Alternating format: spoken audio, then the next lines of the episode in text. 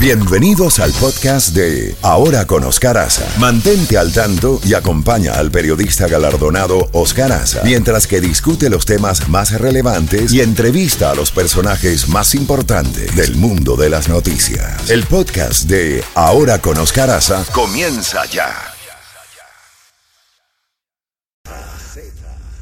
La Z Mañana. Una mañana diferente. Ahora con Oscar Aza. Disfrútala en Z92. Bueno, son las 8 en punto, rayando de la mañana. Y ya tenemos a Reinaldo Escobar, jefe de redacción de 14 y medio, eh, punto com, con quien vamos a conversar desde La Habana de cómo ha estado afectando, eh, por lo menos las informaciones que ustedes tienen, Reinaldo, bienvenido como siempre, en la parte occidental de Cuba, en Pinar del Río, en Isla de la Juventud, que se ha sabido en las últimas horas con el paso primero de tormenta tropical Idania y ahora con huracán de categoría 1 que se fortalecerá según los pronósticos del Centro de Huracanes de aquí de Miami con las aguas calientes del Golfo. Adelante y bienvenido. Bueno, pues buenos días. Aquí todavía sin escamas, como decimos cuando llueve mucho. mira, eh, la, en La Habana, en La Habana, eh, lo que ha predominado son es la lluvia y eh, algunos vientos, pero no, no hasta hasta donde hemos podido conocer en, en la ciudad de La Habana los vientos no han sido, digamos yo, que peligrosos. Ayer en, en la noche, ya alrededor de las 12 de la noche, tuvimos un reporte de la ciudad de Pinar del Río, donde de, coincidían también con esta idea de que había más, mucha más agua que viento, es decir, el viento no parecía ser lo que más afectó a los pinareños.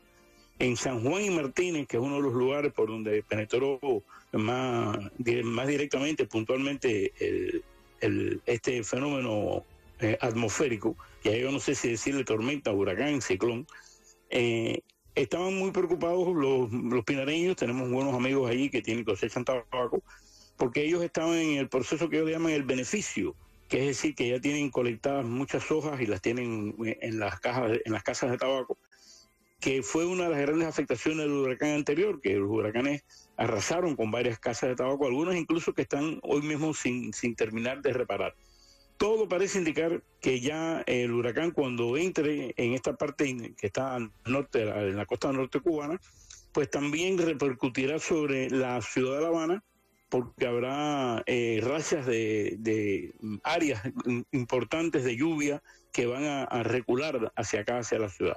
Después, bueno, después ya el problema es de ustedes allá es del otro lado, pero por aquí hasta ahora, hasta donde tenemos información, no ha habido grandes catástrofes con este fenómeno. En otro tema, Reinaldo, ¿cómo está el tema de la inflación y de las dificultades eh, de, con, relación a la canasta familiar de, del pueblo, del puro pueblo eh, cubano, pueblo llano? Bueno, cuando un fenómeno se estabiliza como fenómeno, llega a normalizarse. Y entonces yo creo que estamos ahora en la etapa de normalización de la inflación y de normalización de todas las irregularidades que han venido aconteciendo a partir de que se empezó esa tarea de ordenamiento que entró el país en una crisis económica tan tan tan terrible. Y ya sencillamente, pues nada, eh, este es el precio del dólar y sube un poquito más o menos, pero ya la gente se acostumbró que un, un, dólar no son los 120 que dice el Estado, sino los 200 y, que puede ser 230, 200, 250, en dependencia de la ciudad en donde se esté comercializando esta moneda, ¿no? Y ya se normalizó, ya Cuba es el país en donde es así. Y eso pasa con casi todos los problemas que hemos tenido en Cuba con el desabastecimiento, por ejemplo, ¿no? Cuando se pierde, como decimos, se perdió el aceite, ¿no? Bueno, pues ya en Cuba se cocina con poquito aceite, ¿no? Y se perdió el papel sanitario, bueno, ya sabemos, está en los periódicos, ¿no? Pero eh, eh, es lamentable cómo las personas pueden llegar a, adaptarse de una manera tan, no me gusta decirlo, pero casi sumisa, ¿no? A estas irregularidades que ya se han normalizado. No, no, a partir de un punto se hace más difícil que las cosas empeoren, porque como se dice, estamos tocando el fondo y ya lo que queda es el subsuelo. Con la desaparición de eh, López Callejas, y con la cada vez más disminuida presencia, por lo menos eh, evidente, del general Raúl Castro, eh, ¿quién gobierna Cuba en estos momentos? esa es una de las preguntas que nos hacemos muy a menudo.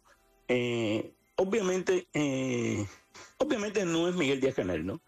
Yo creo que ahí arriba, como decimos, pues hay una especie de, de colegiatura, ¿no? En la que hay un grupo de personas que tienen, no todos tienen la misma postura, y yo tengo la impresión de que allá arriba se mueven tendencias.